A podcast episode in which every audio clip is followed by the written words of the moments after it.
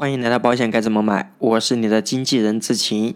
是不是目前我们快接近年底了，快要发年终奖了？相比我们上半年，有更多的委托人咨询我们养老相关的问题。那接下来这几期啊，我主要是想和大家说一下养老有关的话题。提到养老，对于我们很多人来说，第一反应就是我们单位给我们买的有什么职工养老，所以我们就从最基础的说起。国家的职工养老保险，我们每年缴费情况怎么样呢？到我们养老的时候，大概能领到多少钱呢？到我们养老的时候，我们每个月实际领的养老金大概占当时的社平工资的多少呢？能不能解决我们未来养老生活的基础费用呢？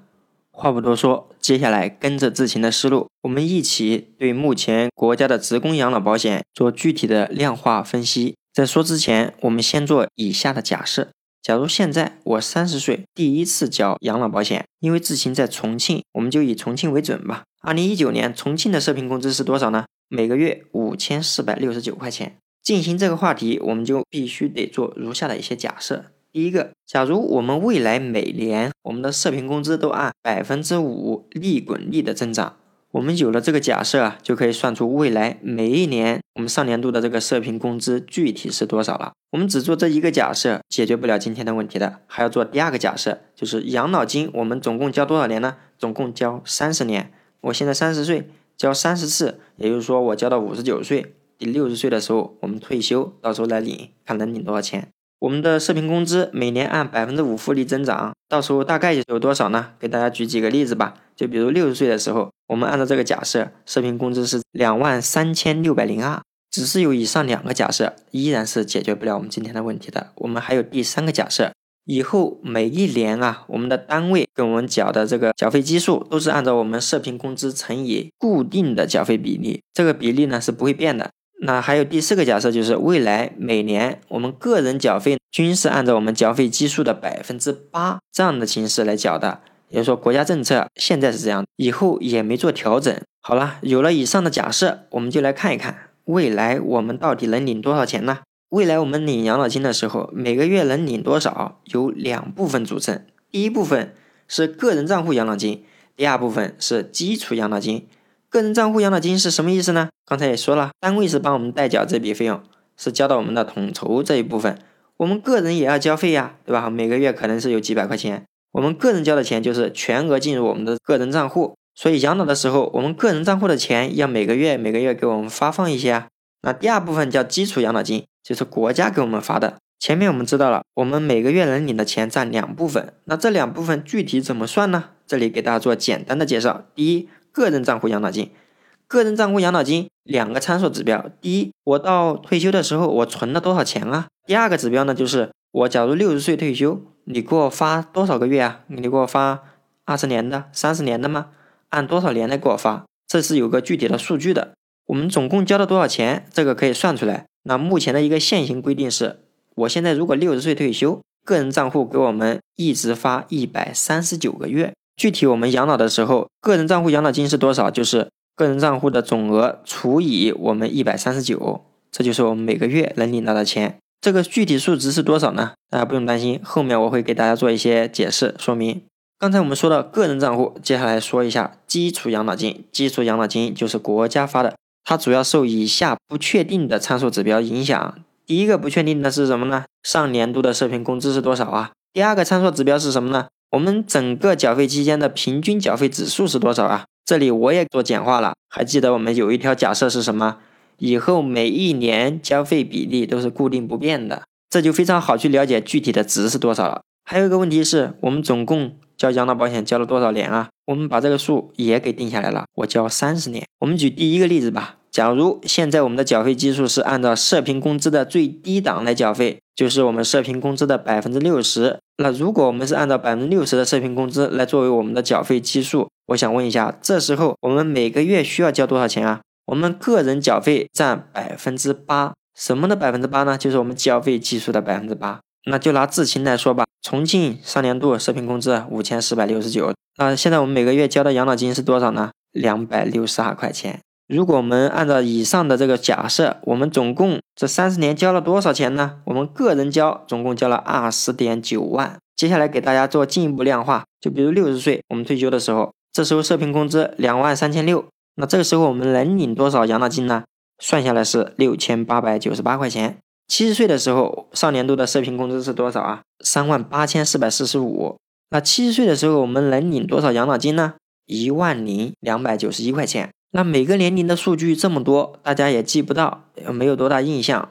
这样跟大家说一个非常直白的一个指标是什么呢？就是我们实际领的养老金占我们上年度社平工资比例是在多少呢？这个比例是在百分之二十四到二十九。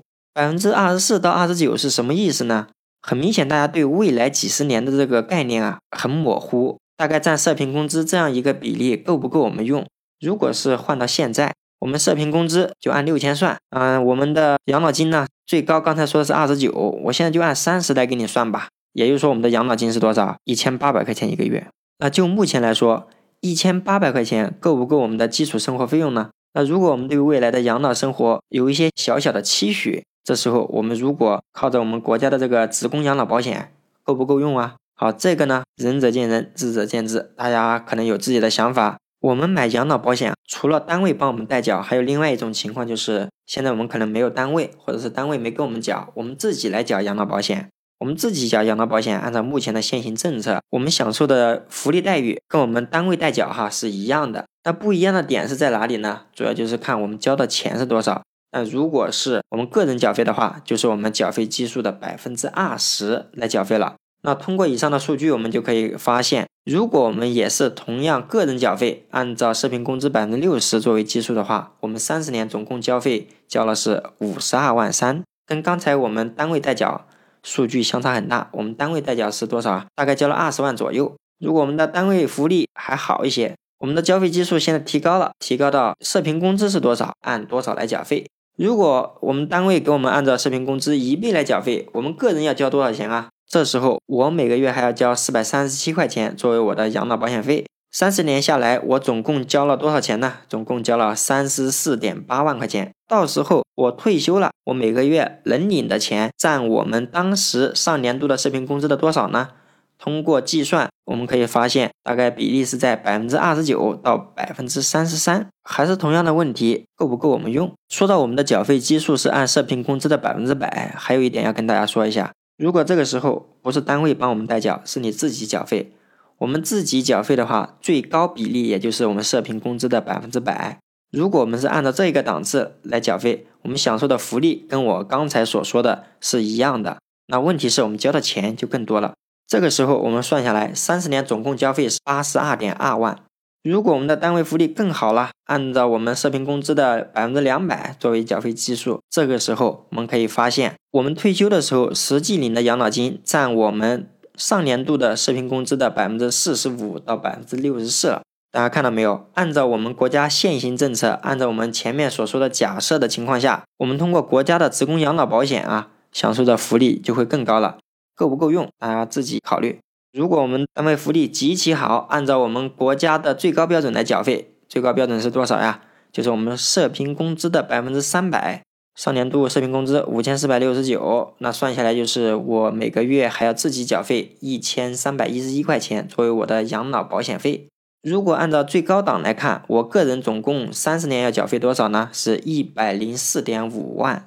那 OK，如果我们的福利极其好。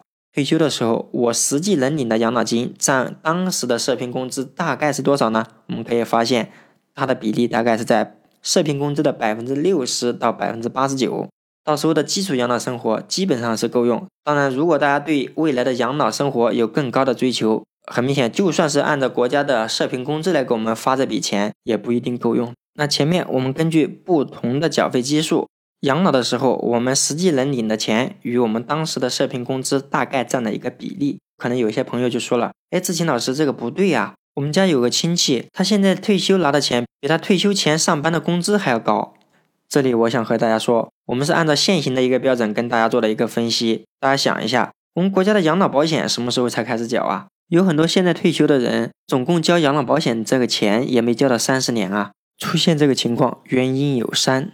第一，我们可能是体制内的人，养老福利待遇非常好。第二，就是我们在以前缴养老保险费的时候，交费基数非常高。第三种情况就是我们在退休以前，我们的收入非常非常低，这样的情况下，我们就会被社平工资拉平嘛。领养老金的时候，可能就跟我们当时退休以前的工资差不多了。好的，关于我们职工养老保险的量化分析，我们就说到这里。大家如果有什么疑问见解，我们评论区见。